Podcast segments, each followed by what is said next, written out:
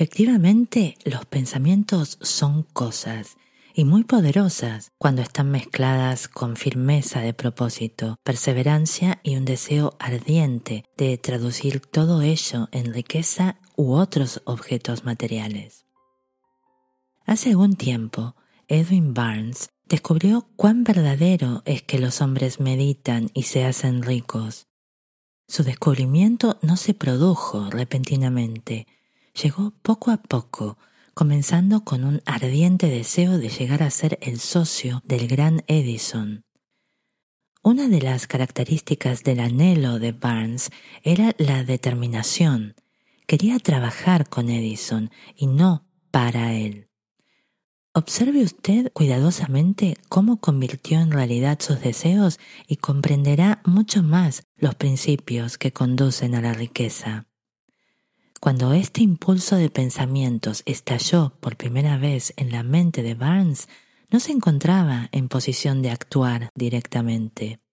Había dos dificultades para ello. La primera era que no conocía personalmente a Edison y la segunda que carecía de dinero para costearse un billete de ferrocarril hasta East Orange, New Jersey. Estos inconvenientes eran suficientemente fuertes como para desanimar a la mayoría de los hombres a llevar a la práctica su deseo. Pero sucedía que el de Barnes no era un deseo ordinario. Él se presentó en el laboratorio de Edison y anunció lisa y llanamente que se había presentado allí para tomar parte en los negocios del inventor. Al hablar años más tarde del primer encuentro entre Barnes y Edison, este último dijo se hallaba de pie ante mí y tenía todo el aspecto de un vagabundo corriente, pero había algo en la expresión de su rostro que daba la impresión de que estaba firmemente decidido a conseguir lo que buscaba. En mis relaciones con los hombres, a través de los años de experiencia, yo había aprendido que cuando una persona realmente desea una cosa tan profundamente que está dispuesta a apostar todo su futuro contra una simple vuelta de la rueda para alcanzarla, es seguro que esa persona siempre gana. Le concedí la oportunidad que buscaba, porque vi que estaba decidido a resistir hasta alcanzar el éxito, los acontecimientos posteriores demostraron que no se había cometido ninguna equivocación. La apariencia del joven no pudo haber sido lo que le dio la oportunidad de trabajar en el despacho de Edison, ya que tal aspecto estaba en contra de él totalmente. En realidad fue lo que meditaba. Barnes no fue socio de Edison, naturalmente, desde un principio consiguió entrar a trabajar en las oficinas del inventor ganando un salario normal. Pasaron los meses. Aparentemente nada importante sucedía para que Barnes se acercara a su ambicionado objetivo, al deseo que albergaba su mente como propósito fundamental y definitivo. Pero sí estaba sucediendo algo importante en la mente de Barnes, y la cosa era sencilla se intensificaba constantemente su deseo de llegar a ser socio de Edison. Los psicólogos han dicho correctamente que cuando uno está dispuesto a hacer una cosa, se nota hasta en su aspecto físico. Barnes estaba dispuesto a ser un asociado de Edison. Además, estaba decidido a mantener su idea hasta que lograse lo que buscaba. Jamás se dijo, bueno, ¿y para qué? Imagino que algún día cambiaré de idea y me conformaré con un buen empleo de vendedor, sino que se dijo vine aquí para ser socio industrial de Edison y lograré hacerlo aunque me muera en el empeño. Lo deseaba con tal fuerza. Cuán diferentes serían las historias que nos relatasen los hombres se adoptaran propósitos firmes y se ciñesen a tales propósitos hasta que llegaran a convertirse en una obsesión. Es posible que el joven Barnes no lo supiera entonces, pero su testaruda determinación y su persistencia en ceñirse así a un solo deseo eran factores que estaban destinados a barrer toda oposición y concederle la oportunidad que estaba buscando. Cuando se dio la oportunidad, se manifestó en forma y direcciones diferentes a la que estaba esperando Barnes. Ese es precisamente uno de los trucos de la oportunidad. Tiene el hábito socarrón de deslizarse por la puerta trasera y a menudo llega disfrazada en forma de desgracia o de derrota temporal. Quizá esta sea la razón por la que muchísimas personas fracasan en reconocerla. El señor Edison recién perfeccionaba un nuevo dispositivo para oficinas, conocido en aquella época bajo el nombre de máquina dictadora Edison. Sus vendedores no estaban muy entusiasmados con la nueva máquina. No creían que se pudiera vender sin realizar grandes esfuerzos. Barnes sabía que podía vender la máquina dictadora de Edison. Se lo sugirió al propio Edison y pronto tuvo su oportunidad vendió la máquina. En realidad la vendió con tanto éxito que Edison le firmó un contrato para distribuirla para toda la nación. Aparte de esta asociación comercial, Barnes se hizo rico en dinero, pero también hizo algo infinitamente más grande. Demostró que uno realmente puede pensar y hacerse rico. No tengo datos para asegurar lo que produjo aquel deseo original de Barnes, Quizá le proporcionaría dos o tres millones de dólares, pero la cantidad, sea cual fuere, llega a ser insignificante cuando se compara con el valor que Barnes adquirió en la forma de un conocimiento definido de que un intangible impulso del pensamiento puede traducirse en recompensas materiales mediante la aplicación de principios conocidos. Barnes literalmente pensó en sí mismo como socio de Edison, pensó en sí mismo como poseedor de una enorme fortuna.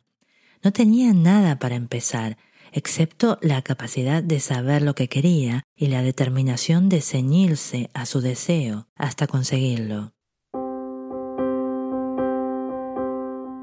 Una de las causas más frecuentes del fracaso es el hábito de abandonar cuando uno es derrotado temporalmente.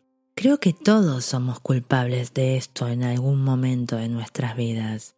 Un tío de R. U. Darby se sintió envenenado por la fiebre del oro en la época en que esa fiebre se había extendido por toda la nación. Así partió hacia el oeste, simplemente con objeto de cavar y hacerse rico. Nunca había oído el dicho se ha extraído mucho más oro de los pensamientos de los hombres que de la tierra. Él registró una parcela de tierra y comenzó a trabajar con pico y pala. Tras semanas de dura labor, fue recompensado con el descubrimiento del brillante mineral. Necesitaba maquinaria para llevar el mineral a la superficie. Con toda calma, volvió a cubrir la mina, regresó a Williamsburg, Maryland, y comunicó a sus parientes y amigos el descubrimiento que había realizado. Entre todos reunieron dinero para adquirir la maquinaria que se necesitaba e inmediatamente le enviaron por vía marítima. Darby y su tío volvieron a la mina para trabajar en ella. La primera vagoneta de mineral se extrajo por fin y se mandó a un fundidor.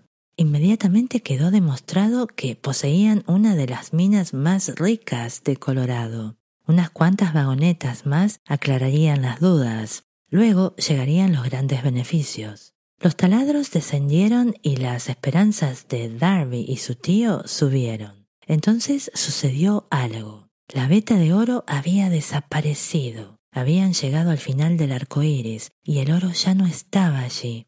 Continuaron trabajando desesperadamente, intentando encontrar de nuevo la veta de oro, pero sin el menor éxito. Finalmente decidieron abandonar la empresa. Vendieron la maquinaria a un chatarrero por unos cientos de dólares y tomaron el tren de regreso a casa. El hombre que acababa de adquirir toda la maquinaria llamó a un ingeniero de minas para que estudiara aquella mina ya abandonada y realizara unos cálculos. El ingeniero informó que el proyecto había fracasado porque sus propietarios no estaban familiarizados con las fallas geológicas. Sus cálculos demostraban que la veta de oro tenía que encontrarse justamente a una distancia de tres pies de donde los Darby habían detenido su labor. y allí fue exactamente donde se volvió a encontrar la beta.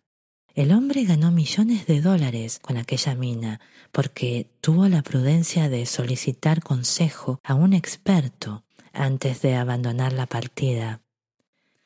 Bastante tiempo después de que el señor Darby se recuperase de sus pérdidas, fue cuando hizo el descubrimiento de que el deseo puede transformarse en oro. El descubrimiento llegó cuando se dedicó a vender pólizas de seguros de vida, recordando que había perdido una fortuna por haberse detenido a tres pies de distancia del oro, Darby aprovechó la experiencia en su nuevo trabajo, diciéndose me detuve a tres pies del oro, pero jamás me detendré cuando los hombres digan que no ante la venta de una póliza. Darby se convirtió muy pronto en uno de los hombres que vendían más de un millón de dólares en pólizas de seguros anualmente. Debía su testarudez a la lección que había aprendido con su debilidad en el negocio minero. Antes de que el éxito llegue a la vida de un hombre o mujer, es seguro que ha de encontrarse con muchas derrotas temporales y quizá hasta con algún fracaso de importancia. Cuando la derrota abruma a un individuo, la actitud más lógica y más fácil es abandonar todo. Eso es exactamente lo que hacen la mayoría de las personas. Más de 500 hombres y mujeres de los de más éxito en Norteamérica han declarado al autor de este libro que su mayor éxito lo obtuvieron siempre al dar un paso más allá del punto de la derrota. El fracaso es un bromista que posee un agudo sentido de la ironía. Le divierte colocar zancadillas cuando uno está a punto de alcanzar el éxito. Poco tiempo después de que el señor Darby se hubiese licenciado en la Universidad de Golpes Duros y decidiera aprender con la experiencia lograda en el asunto minero, tuvo la buena suerte de estar presente en una ocasión que le demostró que el no no significaría necesariamente no. Una tarde estaba ayudando a su tío a moler trigo en un viejo molino. El tío era dueño de una granja grande en la que vivían un cierto número de obreros afroamericanos. La puerta se abrió suavemente y entró una niñita, hija de un arrendatario.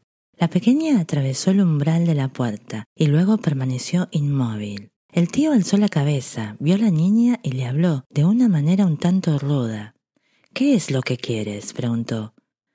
Tímidamente la niña respondió mi mamá dice que me dé usted cincuenta centavos. Nada de eso, replicó el tío, y ahora vete a casa. Sí, señor, murmuró la pequeña, pero no se movió de su sitio. El tío continuó en su trabajo, tan entretenido que no prestó mucha atención a la pequeña, que aún no se había ido. Cuando volvió a alzar la cabeza y la vio, le gritó te dije que te fueras a casa. Ahora vete o te daré unos azotes. La niña replicó Sí, señor, pero no hizo el menor movimiento para marcharse. El tío dejó caer al suelo un saco de grano que estaba a punto de verter en la tolva, asió una duela de barril y se acercó amenazadoramente a la niña, con una expresión en el rostro que denotaba su mal humor. Darby contuvo la respiración. Estaba seguro de que iba a ser testigo de una brutalidad, porque sabía que su tío tenía un temperamento excesivamente fogoso. Cuando el tío llegó donde se hallaba la pequeña, ésta avanzó rápidamente un paso, le miró a los ojos y chilló con todas sus fuerzas. Mamá necesita esos cincuenta centavos.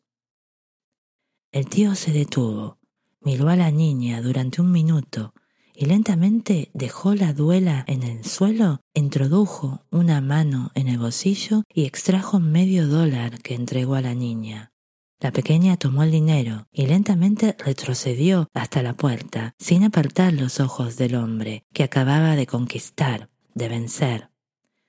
Una vez que la niña se fue, el tío se sentó sobre un cajón y por una ventana miró a la lejanía durante más de diez minutos, silenciosamente. Estaba muy asombrado del vapuleo que acababa de recibir. El señor Darby también estaba reflexionando. Era la primera vez en su vida que había visto a una niñita de raza negra dominar deliberadamente a una persona adulta y blanca. ¿Cómo lo había hecho? ¿Qué es lo que había ocurrido a su tío para que perdiese de repente su normal fiereza y se convirtiera en un manso cordero? Qué extraño poder emanaba de aquella niña para adueñarse de la situación.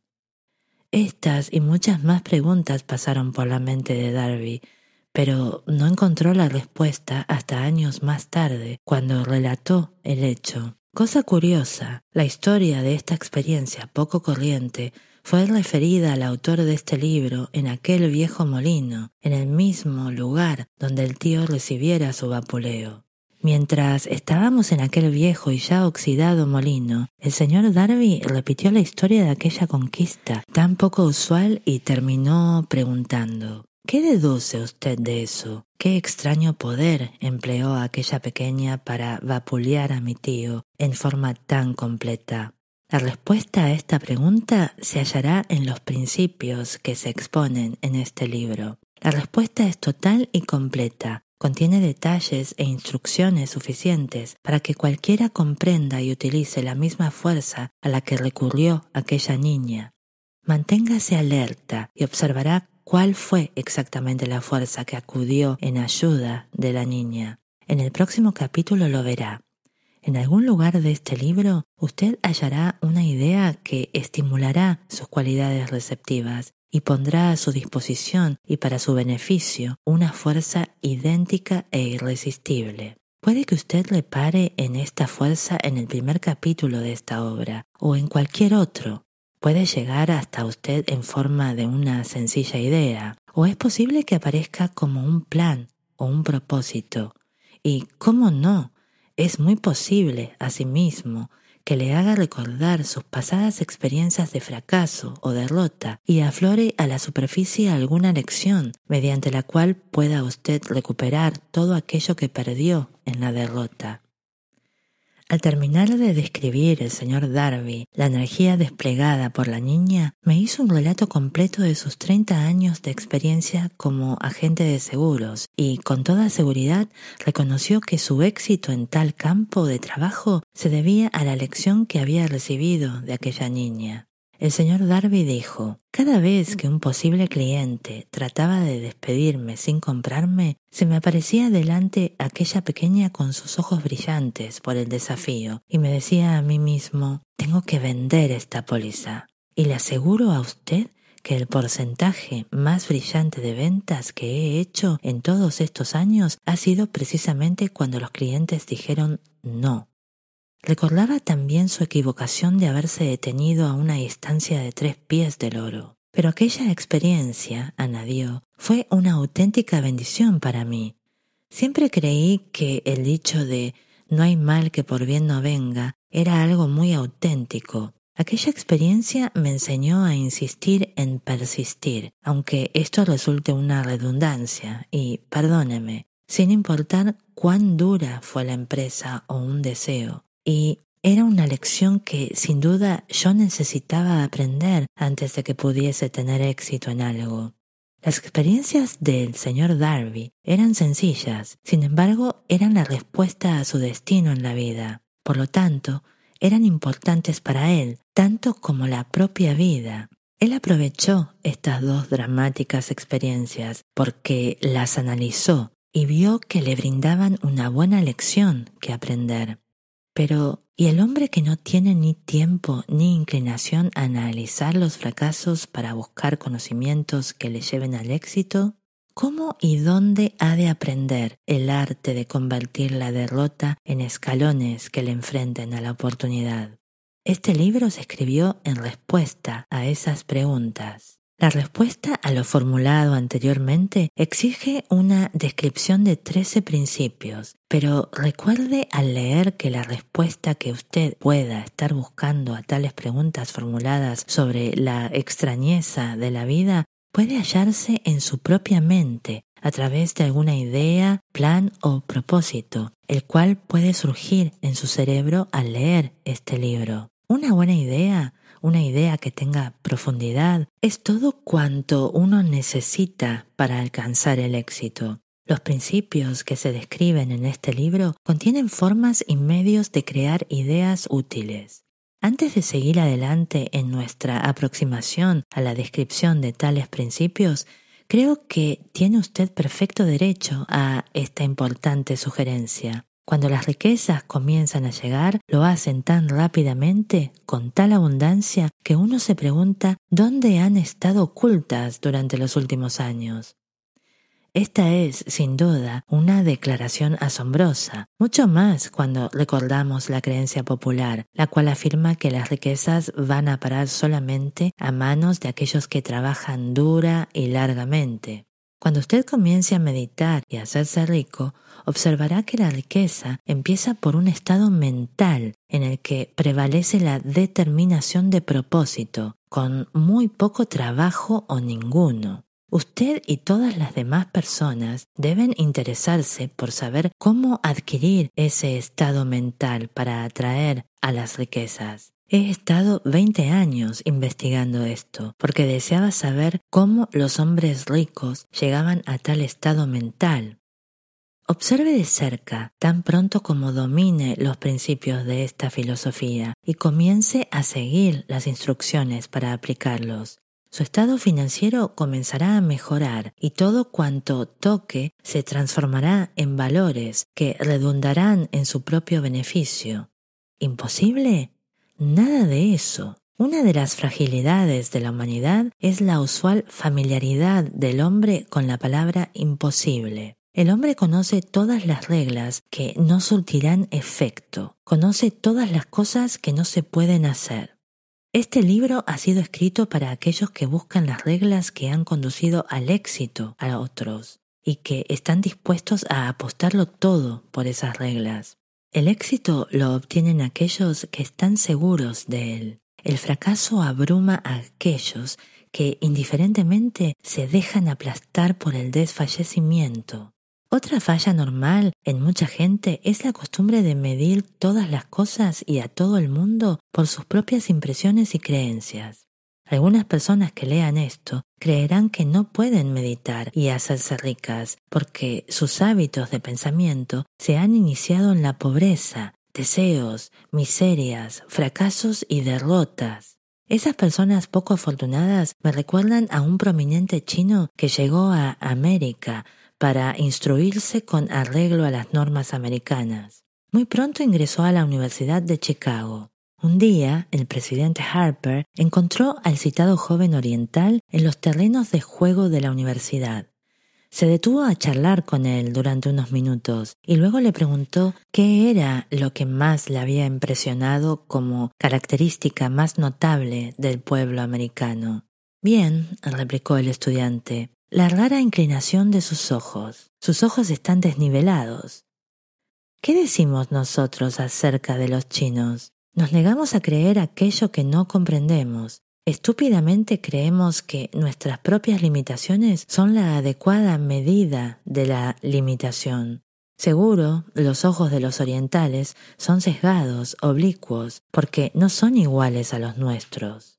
En el instante en que Henry Ford decidió fabricar su famoso motor V8, él optó por construir un dispositivo en el que fuesen fundidos los ocho cilindros en un bloque y así dio instrucciones a sus ingenieros para que diseñaran tal motor. Efectivamente, se realizaron los planos sobre el papel, claro está, pero los ingenieros convinieron al unísono en que era completamente imposible fundir en una sola pieza un bloque con ocho cilindros. Ford dijo, De todas maneras, fabríquenlo. Pero si es imposible, replicaron ellos. Adelante, ordenó Ford, y dedíquense a esa labor hasta que logren el éxito, sin importar el tiempo que puedan tardar. Los ingenieros siguieron adelante. No les quedaba más remedio que hacerlo así, si deseaban seguir perteneciendo a la Ford. Transcurrieron seis meses y nada sucedió. Pasaron otros seis y la cosa seguía igual. Los ingenieros probaron todo plan posible para ejecutar las órdenes de Ford, pero no hacían más que tropezar con la palabra imposible. Al final del año, Ford se reunió con todos sus ingenieros y de nuevo le informaron de que no había forma humana de llevar a cabo sus deseos. Aún así, replicó Ford, les ruego que prosigan con sus esfuerzos. Quiero ese bloque y lo conseguiré. Le obedecieron, y entonces, como respondiendo al golpe de una varita mágica, se descubrió el secreto. La fuerte determinación de Ford había vencido una vez más. Puede que la historia que antecede no se describa aquí con absoluta exactitud en cuanto se refiere al tiempo, pero sí es correcta su suma y substancia. Usted, que desea meditar y hacerse rico, deduzca de ella el secreto de los millones de Ford, si puede, naturalmente, hacerlo. No tendrá que buscar mucho ni ir muy lejos para hacerlo así. Henry Ford fue un hombre de éxito porque aplicó los principios del éxito. Uno de estos es el deseo, saber lo que uno quiere. Recuerde usted esta historia de Ford a medida que vaya leyendo y escoja las líneas en las que se ha descrito el secreto de sus maravillosos éxitos. Si puede usted hacer esto, si es capaz de colocar su dedo índice sobre el grupo particular de principios que hicieron rico a Ford, podrá igualar los logros de aquel hombre en todo campo para el que usted esté especialmente dotado. Cuando el escritor Henley redactó las proféticas líneas Soy el dueño de mi destino y el capitán de mi alma, Debía habernos informado que todos somos dueños de nuestros destinos y capitanes de nuestras almas, porque tenemos el poder de dominar nuestros pensamientos.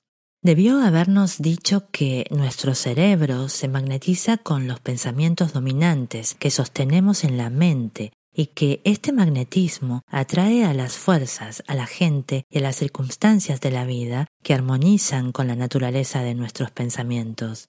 También debió expresar que antes de poder acumular las riquezas en gran abundancia, debemos magnetizar nuestras mentes con un intenso deseo hacia las riquezas, que debemos llegar a ser conscientes monetariamente hasta que ese deseo por el dinero nos impulse a establecer planes definidos para adquirirlo. Pero al ser poeta y no filósofo, Henley se contentó con establecer una gran verdad en forma poética, dejando a sus seguidores que interpretasen el significado filosófico de sus líneas. Poco a poco la verdad ha ido apareciendo por sí sola hasta que se ha evidenciado que los principios descritos en este libro guardan el secreto del dominio sobre nuestro destino económico. Ahora ya estamos preparados para examinar el primero de estos principios. Es necesario mantener el espíritu receptivo y recordar, a medida que se vaya leyendo, que no son invención de ningún hombre. Los principios han dado excelentes resultados a muchos hombres y mujeres. Usted también puede utilizarlos en su propio beneficio y descubrirá que es cosa fácil y no difícil hacerlo así. Hace algún tiempo pronuncié el discurso de comienzo de curso en el Salem College en Salem, West Virginia. Enfaticé en el principio descrito en el siguiente capítulo y lo hice con tanta intensidad que uno de los miembros de la promoción se lo apropió definitivamente e hizo de él parte de su filosofía personal.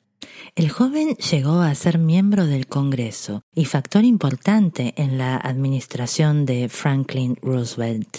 Me escribió una carta que establecía tan claramente su opinión sobre el principio del siguiente capítulo que decidí publicar la misiva como introducción a tal capítulo. Le dará a usted una idea de la recompensa que puede esperar.